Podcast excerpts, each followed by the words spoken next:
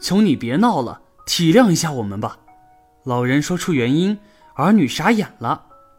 大家好，欢迎来到三味书屋，我是志恒，每天为您提供新内容，专注于各位中老年朋友的情感疏导、养生健康、心灵陪伴。您的到来是志恒最开心的事情。觉得文章不错，记得点赞或者评论。您的每次互动都是志恒越做越好的动力。今天要分享的关于老年焦虑症，也许大部分朋友对这个词有点陌生，但是看了下面这个例子就会明白了。看的过程中，您有什么自己独特的感悟和看法？欢迎下方评论区留言，我会挑出精品留言置顶鼓励哦。同时，别忘了点击订阅按钮，志恒非常需要您的鼓励和支持。俗话说，子女孝顺父母。天经地义，不仅是义务，更是责任。身为子女的我们，虽然工作忙、压力大，但还是会抽时间陪伴老人，尽自己的孝心。大多数老人理解子女的不易，尽量不给孩子添麻烦。偶尔子女回来一次，真是喜上眉头。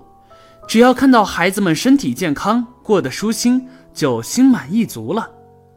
然而生活中却有这样的老人。儿女孝顺，衣食无忧，却经常发脾气，各种矫情，刁难子女，子女真是有苦难言。刘平的母亲今年六十七岁，退休金每个月四千多，再加上他和妹妹平时还会给钱，经济充裕的老年人养老有保障，做点自己喜欢的事，安享晚年多好。母亲却不是这样的老人，自从父亲过世。母亲像变了个人，之前性格温顺，一辈子没发过脾气，现在不仅脾气很坏，还各种作妖。刘平以母亲想父亲发发脾气，把心里的不快发泄出去就好了。哪成想两年多了，母亲非但没有任何改变，还越来越让人忍受不了。他和妹妹虽然工作很忙，但每周都会去看母亲。拎了水果，母亲说不爱吃。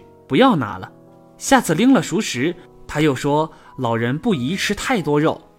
你们是想我早点去找你爸吗？这还不算啥事，最让兄妹俩受不了的是天天乱吃药，还三天两头打电话让他们陪着去医院。医生问哪里不舒服，他说哪儿都不舒服，吃不好睡不好，浑身哪儿都疼。可是每次检查都正常。刘平心平气和地和母亲说：“妈。”人上了年纪，身体机能下降很正常，只要每天锻炼身体，偶尔有个头疼脑热，吃点药就行了，没必要一周跑几次医院。不说还好，一说就发脾气。你们啥意思？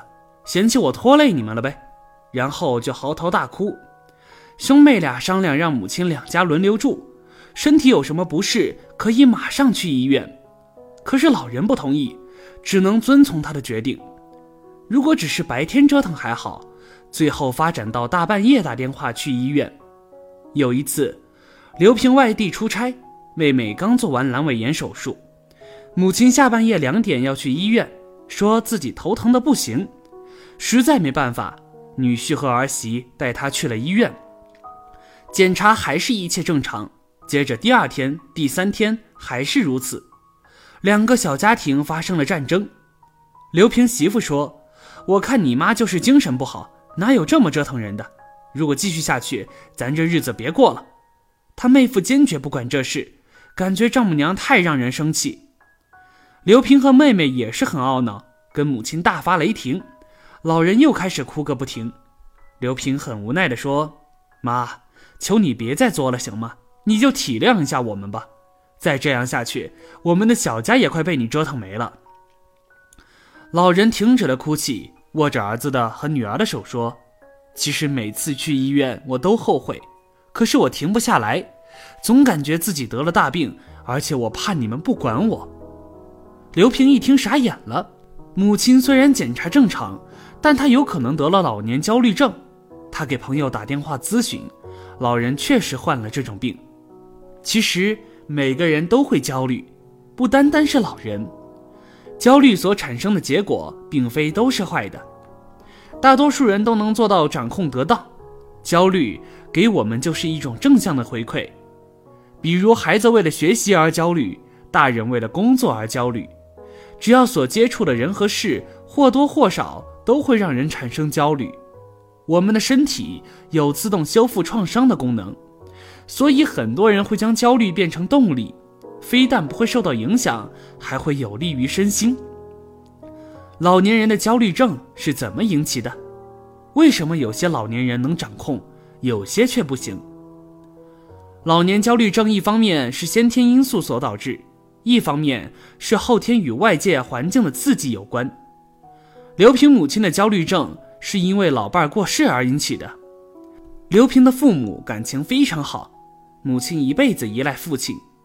当老伴儿突然离开，他内心是恐惧和不能接受的。他害怕自己无法独立生活，害怕儿女不管自己，通过对儿女的各种作闹，换来测试他们对自己是否有孝心。通过对药物的依赖和医院的检查来消除内心的不安。实质上，他比任何人都难过，想走出来，可就是无法摆脱焦虑。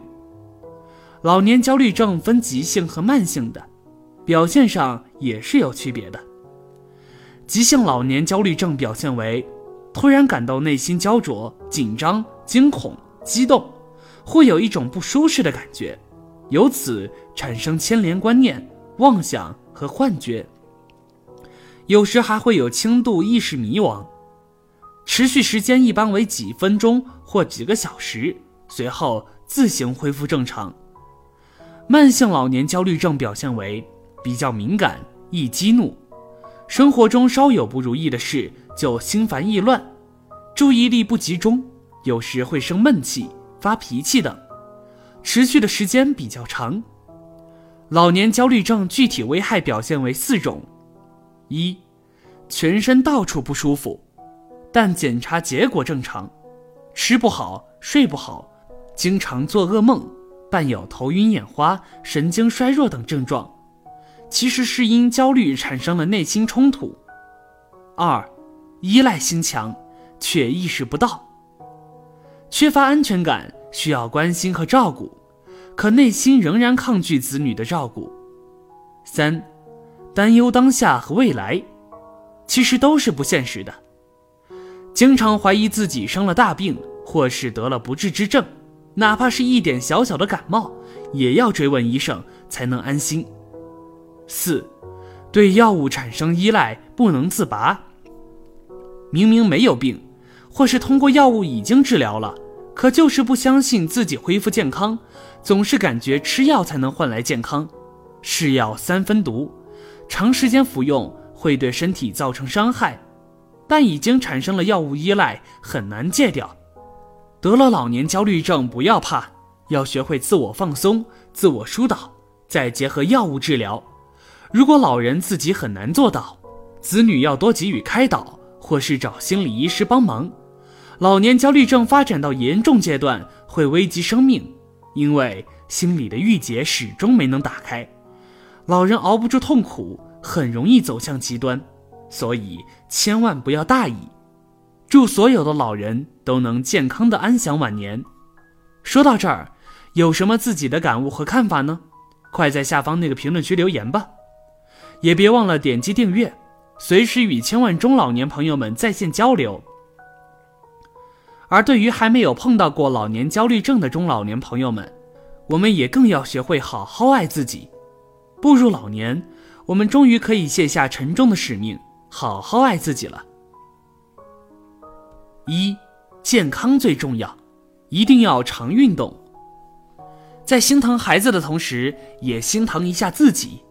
孩子们再孝顺，感冒发烧你还得自己受，谁也替不了你。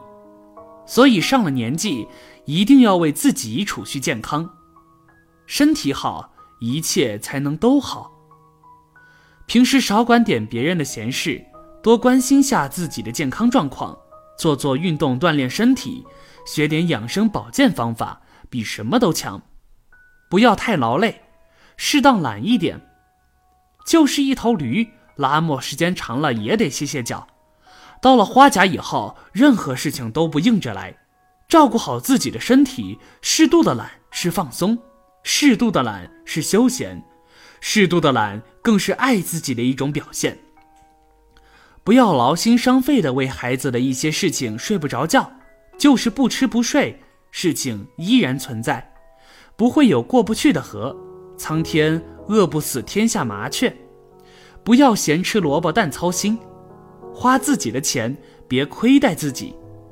到了这个年纪，经济来源自然减少，量入付出，节俭一点很正常，但不能太抠门。